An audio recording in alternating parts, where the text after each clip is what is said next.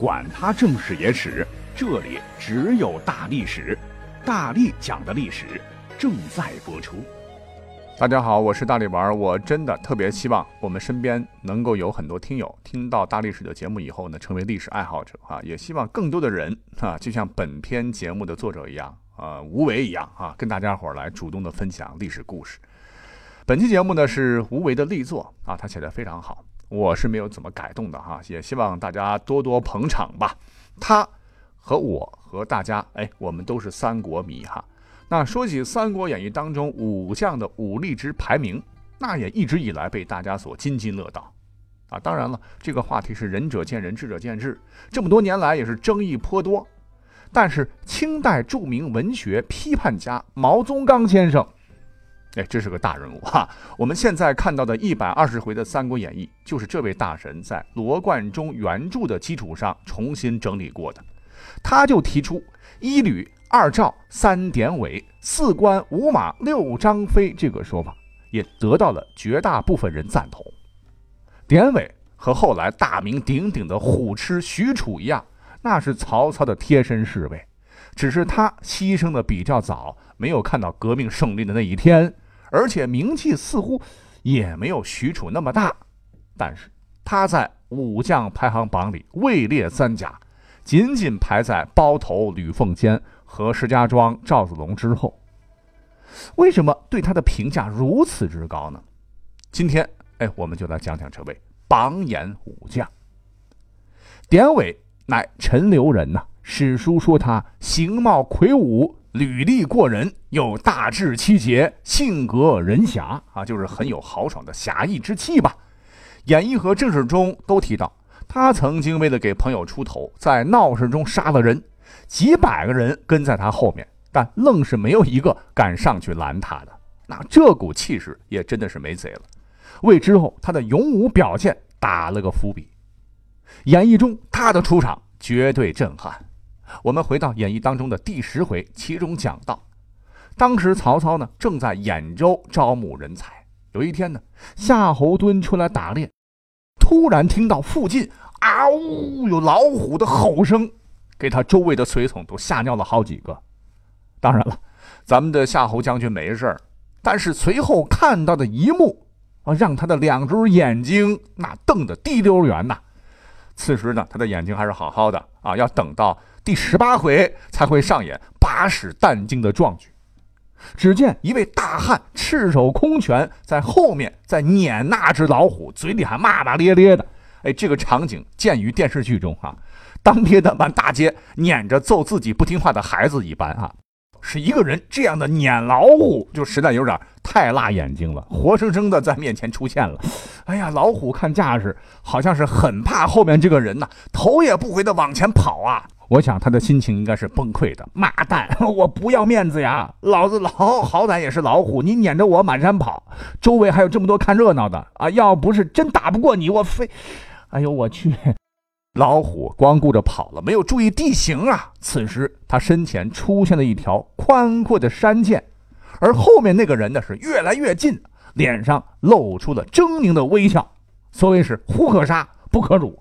他带着这个悲愤的念头啊，这只老虎毅然决然地跳了下去啊。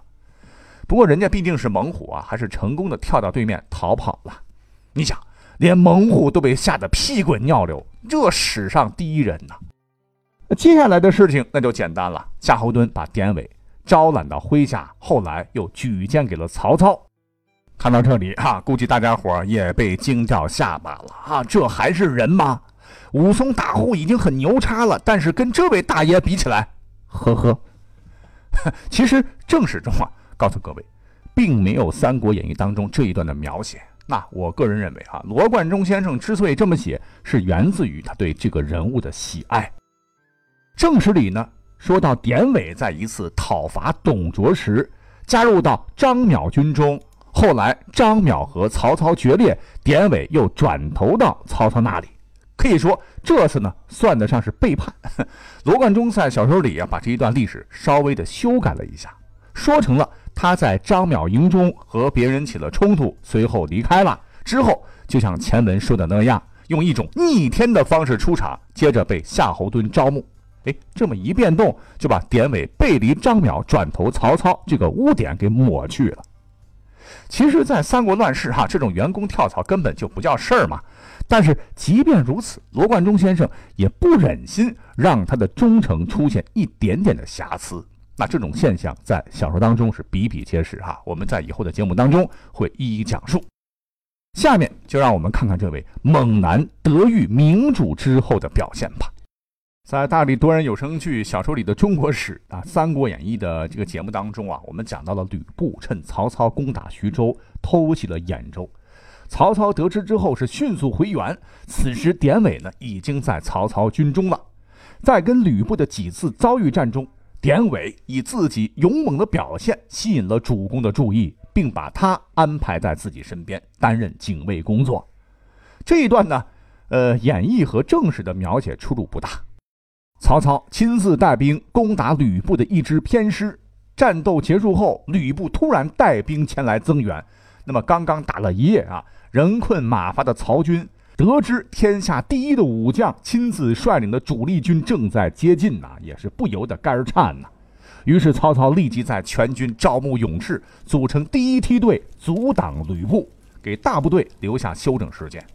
此时。个子高、嗓门大的典韦大喊道：“我去！”注意，这不是骂人，他是真的踊跃报名啊！片刻之后呢，他带领其他几十名志愿者，穿着双层铠甲，拿着长矛和投掷用的短戟，冲到了前面。此时，吕布已经带兵也冲了过来。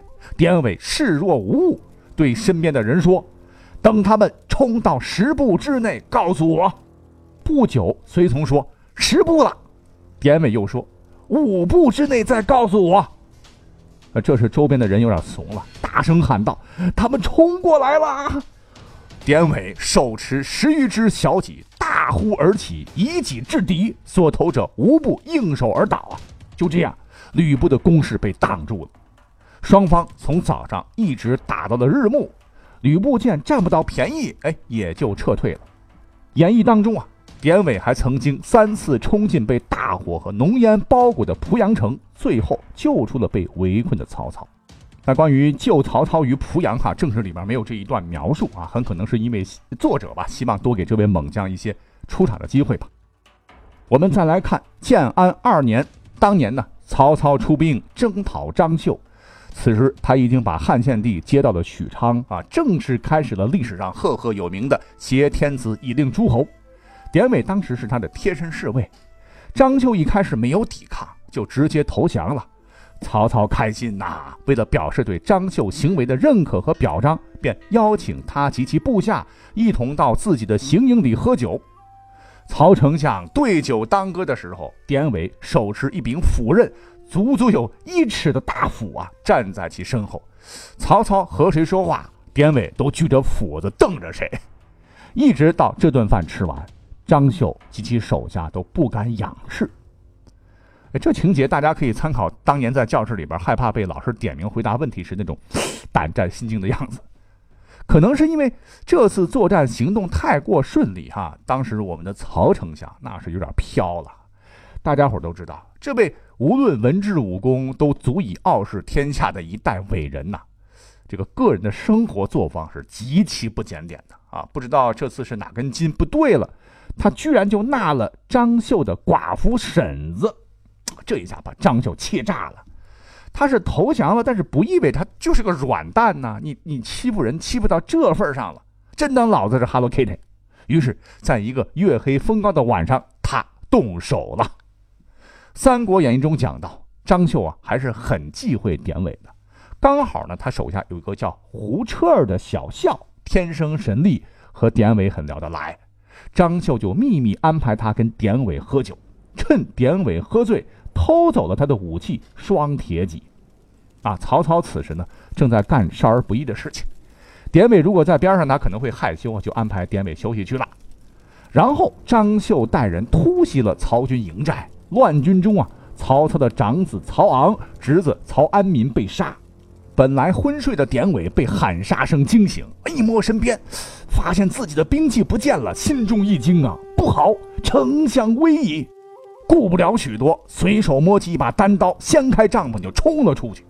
此时帐外一片混乱，好在曹操大帐的辕门还没有被突破，但也是岌岌可危。典韦目眦尽裂，手擎单刀是杀奔过去，挡在前面的人都被砍翻。但是手中单刀那只是寻常兵器，不是那对八十斤重的双戟。一番砍杀后，早已卷刃，敌军离辕门也是越来越近。危急时刻，典韦一声暴喝：“嘿，再显神威呀！”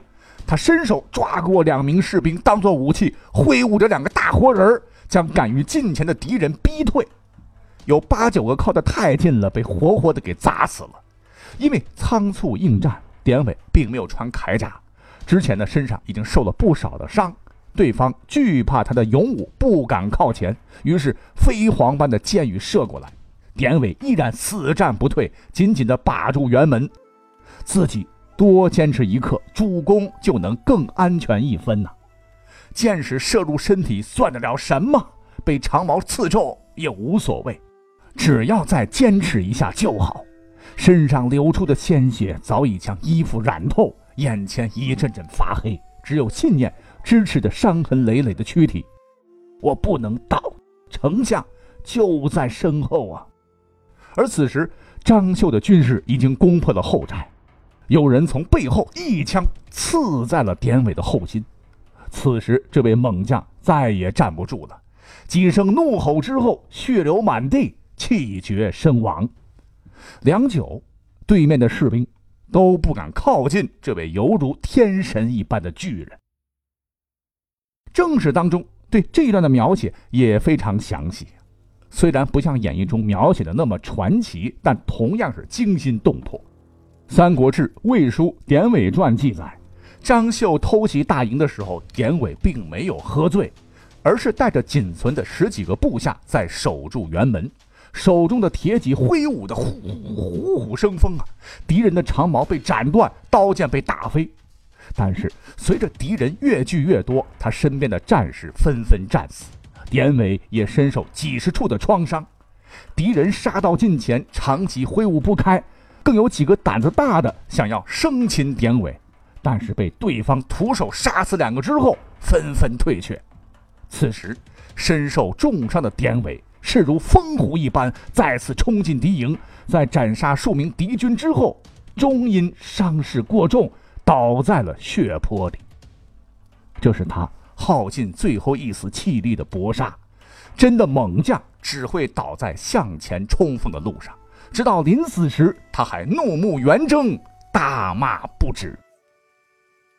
在《三国演义》中说。曹操当时初见典韦时，称呼他为“古之兀来”。兀来，乃商朝末代君主帝辛，也就是商纣王的大臣，以勇武著称。兀来是在与周武王的战斗中壮烈牺牲，为自己的祖国流尽了最后一滴血。所谓是历史由胜利者编写嘛，但是公道自在人心啊，我们不去争论。兀来效忠的君主如何？但是他这种为主尽忠、死战不退的精神，还是值得后人敬仰的。罗贯中先生用“古之兀来”哎这个称呼来形容典韦，真的是再恰当不过了。死战，死战为主尽忠，管你对面是千军万马还是刀山火海，哪怕自己只是孤单一人，像怒涛中的一叶扁舟，粉身碎骨，有何惧哉啊！离骚曾用美人来比喻忠臣，央视《三国演义》中的插曲《玉水吟》就是如此。表面看似妇人哀怨凄婉的吟唱，实则是在字里行间称颂这位为主尽忠的猛将。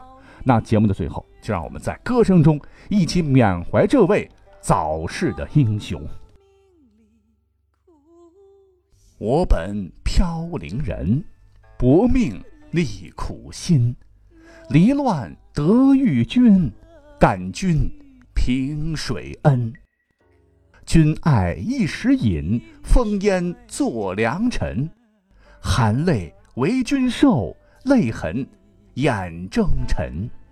灯昏昏，帐深深，浅浅酌，滴滴饮。